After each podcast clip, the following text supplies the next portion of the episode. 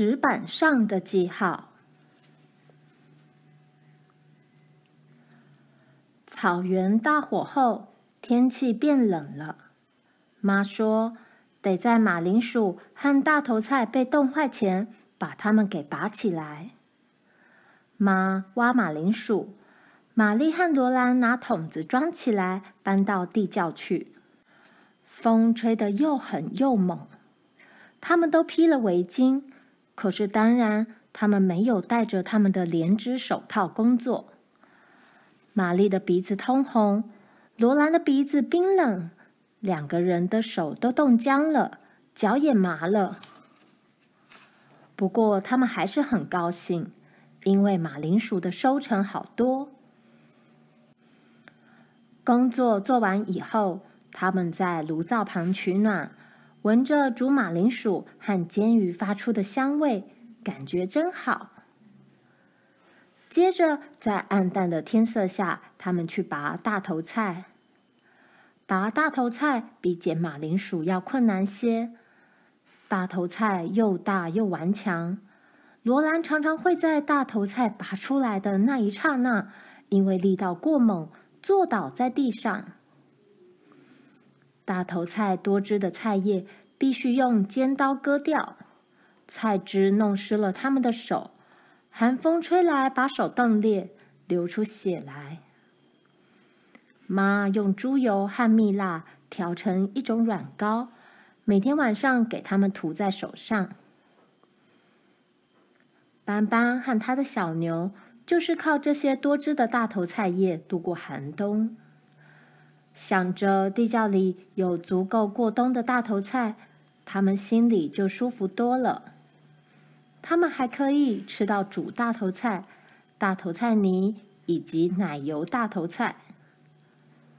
冬夜里，油灯旁边会放一盘生大头菜，把大头菜的厚皮剥掉，然后切成片生吃，十分脆嫩多汁。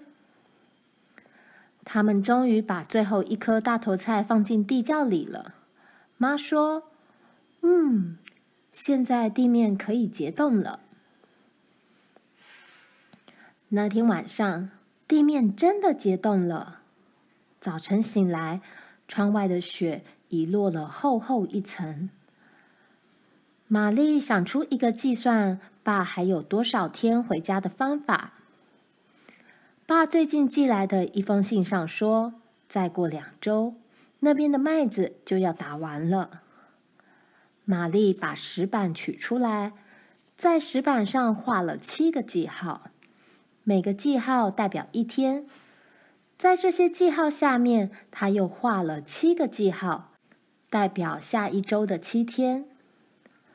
最后一个记号是爸回家的日子。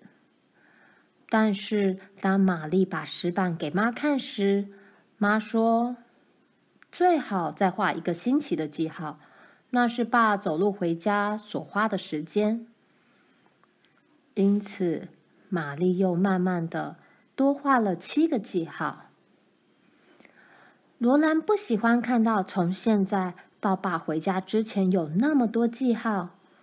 幸好每天晚上在他们上床之前，玛丽会擦掉一个记号，这表示一天过去了。每天早晨，罗兰会想，在玛丽擦掉另一个记号之前，还要度过这整整一天呢。在寒冷的早晨，门外的空气清新宜人，太阳把雪融化了，但是地面冻得坚硬，上面有霜。梅西仍然醒着，在冬天碧蓝的天空下，黄叶在溪面上漂流。到了晚上，屋里点了灯，炉火边既温暖又舒适。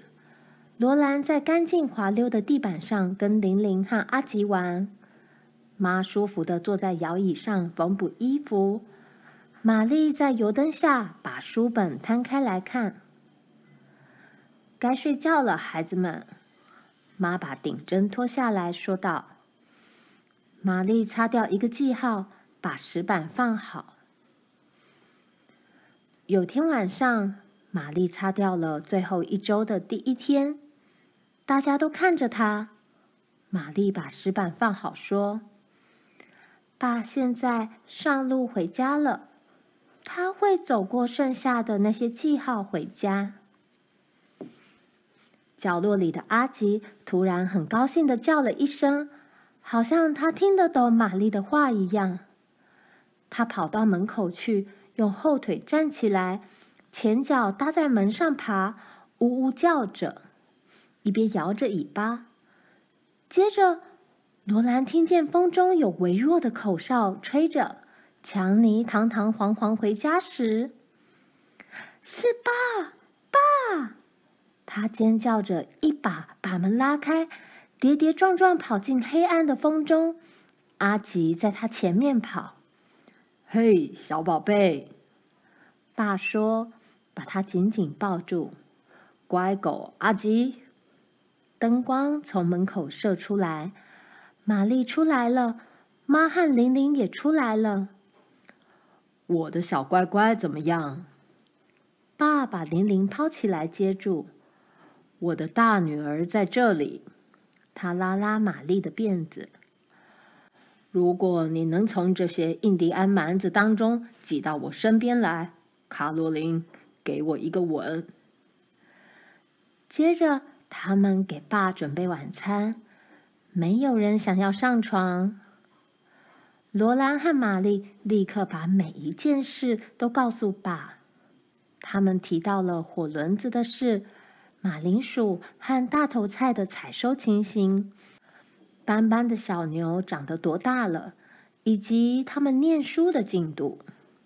玛丽说：“可是爸，你不应该在这里。”你没有把石板上的记号走完。他把仍然留在石板上等爸走过的记号指给他看。我明白了，爸说：“你忘了把信寄到这么远的地方来所需要的时间算进去，而且我是一路上急急赶回来的，因为。”听说北方的冬天已经很冷很冷了。呃，我们需要到镇里买些什么东西？卡罗琳。